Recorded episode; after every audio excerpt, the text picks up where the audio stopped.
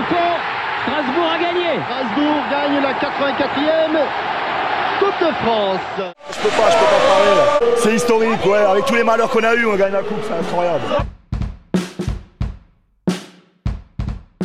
C'est une nouvelle ligne au palmarès du club. Le 26 mai 2001, le Racing Club de Strasbourg remporte la Coupe de France pour la troisième fois de son histoire en battant Amiens en finale à l'issue d'une séance de tir au but mémorable.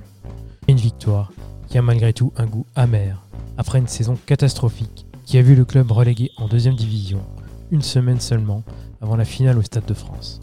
Jean-Marc Quentz, entraîneur adjoint alors, se souvient de cette journée si particulière et de cette saison de tous les paradoxes. La saison était très difficile, très difficile à vivre. Euh, on l'a mal démarré dès le début. Il y a des saisons, des fois, qui se goupillent mal. Quand on débute mal en championnat et que la dynamique n'est pas bonne, la spirale est négative, c'est compliqué parce qu'on est toujours en train de courir derrière la caravane. Et à chaque fois qu'on a l'impression qu'on a fait une bonne série, ben, il faut repartir. Et c'est vrai que c'est très très dur quand on prend du retard. On a vraiment souffert. On a terminé dernier en championnat. Et ce parcours en Coupe de France a été une bouffée d'oxygène pour ce groupe, qui était un groupe malgré tout de qualité. Parce que remporter une Coupe de France, c'est une épreuve dont tout le monde rêve. Et ça reste un titre dont on se souvient euh, très longtemps après. Donc c'est vrai que cette saison était pleine de paradoxes. La Coupe nous a donné vraiment une bouffée d'oxygène. C'est des matchs en one-shot. Donc on sait que c'est ou l'adversaire ou nous. Les joueurs ont montré qu'ils avaient malgré tout de la qualité, de la valeur. Le groupe était soudé. Il y avait vraiment des leaders dans cette équipe-là. Je pense à Chilaver, euh, Corentin Martins, euh, Valérien Ismaël, Teddy Bertin. Il y avait des joueurs vraiment de qualité qui étaient capables sur un match bah, de transcender un groupe avec un changement d'entraîneur. Parce que c'est Claude Leroy qui avait commencé la saison et ensuite c'est Yvon Poliquin qui a repris le flambeau pour essayer de maintenir l'équipe. Et Yvon a amené de la fraîcheur, a essayé de redresser l'équipe. Et en Coupe de France, bah, Yvon a réussi vraiment à fédérer tout le monde et à amener tout le monde à se fixer cet objectif-là. À chaque fois, les rendez-vous de Coupe de France étaient des rendez-vous importants et, et petit à petit, les joueurs se sont appropriés ce projet-là et se sont dit que ça serait possible. On a battu de belles équipes, on a battu Nantes, on a battu Lyon. Ça a été un parcours vraiment, euh, pas facile. Nantes était champion. Quand vous battez le champion et que vous êtes relégable, c'est vrai que c'est plein de paradoxes. On a fait vraiment deux gros matchs à ce moment-là. Donc quand on est capable de battre ces équipes-là, on se dit qu'on peut gagner la Coupe de France. Et c'est vrai que la finale restera un moment inoubliable pour nous, pour le staff, pour les joueurs. Parce que remporter un titre, ben, c'est pas tous les jours. Ça a été contre Amiens. Et à l'époque, une équipe de Ligue 2. Et nous, on savait qu'on allait tomber en Ligue 2. Donc, c'était un match un petit peu particulier. Tout le monde voyait Strasbourg vainqueur et le danger, il était là. Sachant que Amiens n'avait rien à perdre et que nous, on avait tout à perdre. Éliminer Nantes, éliminer Lyon et ensuite perdre contre Amiens, ça aurait été vraiment terrible pour Strasbourg.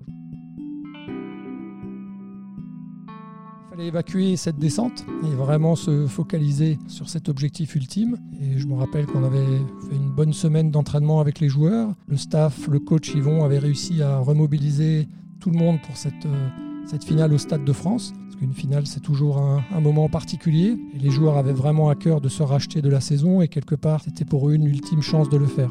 Je me rappelle la semaine d'entraînement au stade, il y avait un petit peu de ferveur, parce qu'on sentait que les gens étaient, étaient contents d'aller au Stade de France. Je me rappelle de l'hôtel, nous étions au calme, en retrait, à essayer de préparer sereinement ce match-là, de ne rien oublier, de maîtriser tout ce qu'on peut maîtriser en tant que coach sur l'aspect tactique, sur l'aspect émotionnel, sur l'aspect motivationnel. C'était une bonne préparation de match. Ensuite, une fois que le match débute, c'est les joueurs qui sont les acteurs. Et qui ne saute pas les Strasbourgeois Qui ne saute pas les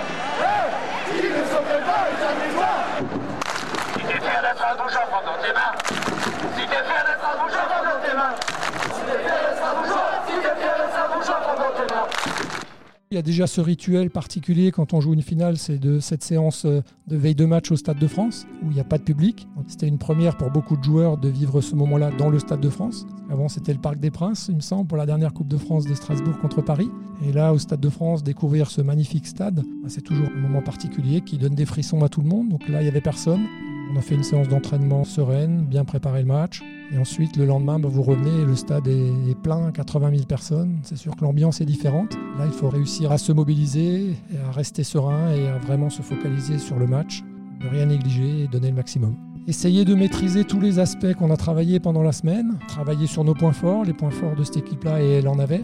Essayer de trouver les failles de l'adversaire sur un match Et l'aspect émotionnel et motivationnel est très important, même si sur un match comme ça, il n'y a pas besoin de, motiver les joueurs, ils le sont forcément, c'est plutôt leur enlever la pression en leur disant de se concentrer vraiment sur euh, chaque tâche, donner le maximum, respecter le plan de jeu et pas se laisser déborder par les émotions. Le coach, par son discours d'avant-match, par sa présentation du match, a été vraiment un guide pour les joueurs et Yvon avait été très très bon dans la causerie et qu'en partant, tout était dit et il restait plus qu'à jouer le match. On va les ramener à la réalité, les gars. Tous ensemble. Ok? Tous ensemble.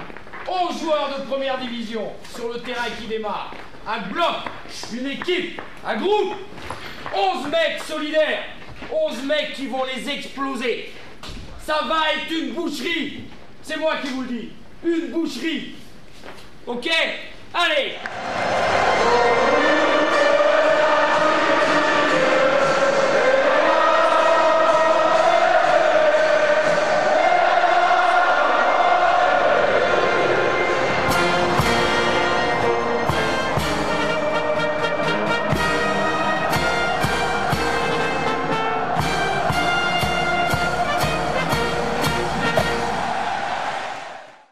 quand vous sortez, vous la voyez, donc vous avez juste envie de la brandir, de donner le maximum, de vous dépasser, de donner 150% et d'offrir cette coupe au public alsacien qui était venu nombreux. C'est un match fermé, personne ne voulait trop se livrer parce que l'équipe qui marque souvent la, première a un avantage sur l'autre. Donc, euh, donc j'ai le souvenir qu'il y a eu quelques occasions, mais pas de grosses occasions très franches. Et ensuite, une fois qu'on aborde les prolongations, bah, forcément on pense au penalty et à pas prendre de but. Et derrière, ben, c'est un exercice qui nous a bien réussi. Et Chilaver, c'est lui qui marque le dernier penalty.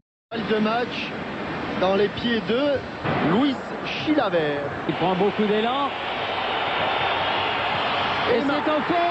Strasbourg a gagné. Strasbourg gagne la 84e Coupe de France. Yvon avait demandé aux joueurs de décider de leur position. J'ai le souvenir que Chilaver avait dit qu'il tirerait en dernier, donc euh, il avait certainement l'habitude de ça et il était très fort dans cet exercice-là. Il tirait les coups francs également. Avec son pied gauche, on savait qu'il tremblerait pas sur le dernier. On était quasiment sûr que si on en arrivait là, euh, il marquerait.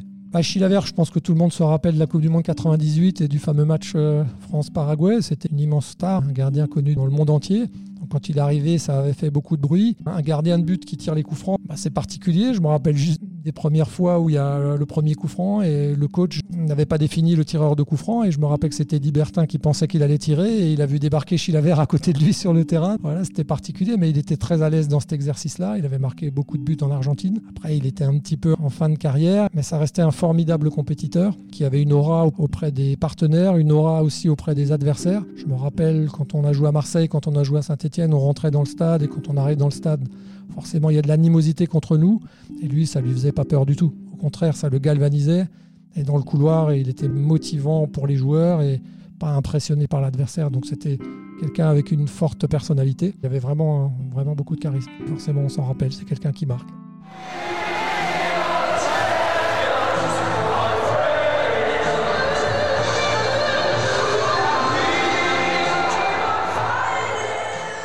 De joie et où tout le monde, on, bah, on, se saute dans les bras les uns les autres, le staff, les joueurs, on court, on, voilà, on perd un petit peu le sens de, des réalités. C'est des émotions incroyables que peuvent procurer le football et c'est surtout des moments de partage, des moments de partage avec les joueurs, des moments de partage avec le staff, avec le public. Ça, c'est des émotions qui resteront gravées.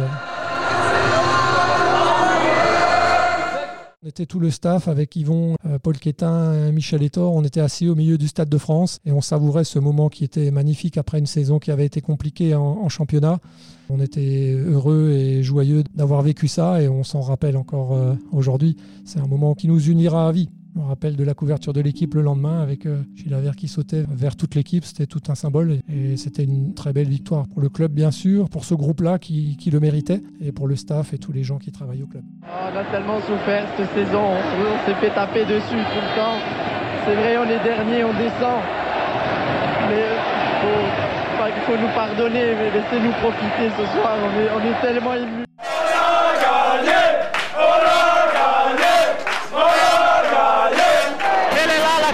Chez nous, elle est là. C'est le moment, un des plus beaux de ma vie. Je peux pas, je peux pas parler. C'est historique C'est historique, ouais. Avec tous les malheurs qu'on a eu, on gagne la coupe, c'est incroyable. Je peux pas parler. On était allé fêter, je crois, au Lido après le match avec l'ensemble des joueurs. On n'avait pas beaucoup dormi, ça c'est sûr. Et on est rentré très tôt, me semble-t-il, le matin. Il y avait un accueil au- à l'aéroport. Il y a déjà des gens qui nous attendaient. Et il y avait eu une présentation de la coupe l'après-midi avec euh, une tribune qui était, qui était bien remplie et qui faisait chaud au cœur. C'était un moment de partage qui était très très chouette également. C'est quelque chose, je peux pas vraiment le décrire, c'est ça toque là, c'est c'est bon quoi. Ça fait plaisir en fait. Ça fait plaisir de savoir qu'on peut sentir ça de temps en temps. quoi. La Coupe de France, elle est en Alsace Ouais, c'est ça. Pour moi, ça restera quelque chose d'inoubliable. Quand on est entraîneur et qu'on a la chance de gagner un titre, c'est quelque chose de magique. C'était quelque chose qui paraissait impossible et pourtant on a réussi à le faire dans une saison qui était très compliquée.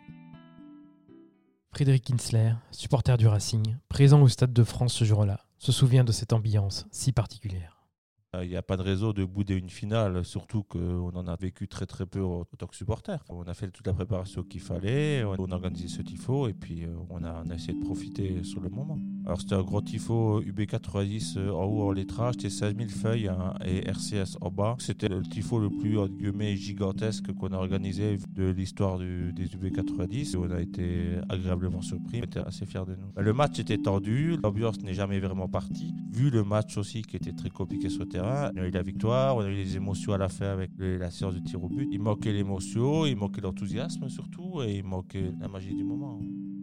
Victoire amère qui est bien parce que ça nous fait une ligne sur le palmarès, sauf que cette ligne, entre guillemets, était polluée par, euh, par toute la saison. On n'a pas spécialement fêté le retour parce qu'on était KO nerveusement. Le lendemain, c'était une petite, petite euh, affluence au stade. voilà, on a fait quelques photos avec les joueurs devant la tribune, mais, rien de folichon. Parce qu'on était en Ligue 2 et parce que les gens n'avaient pas spécialement envie de fêter, même avec des joueurs qui nous avaient gagné ce trophée. C'est les mêmes joueurs qui étaient sur le terrain et qui nous ont, qui ont fait descendre le club.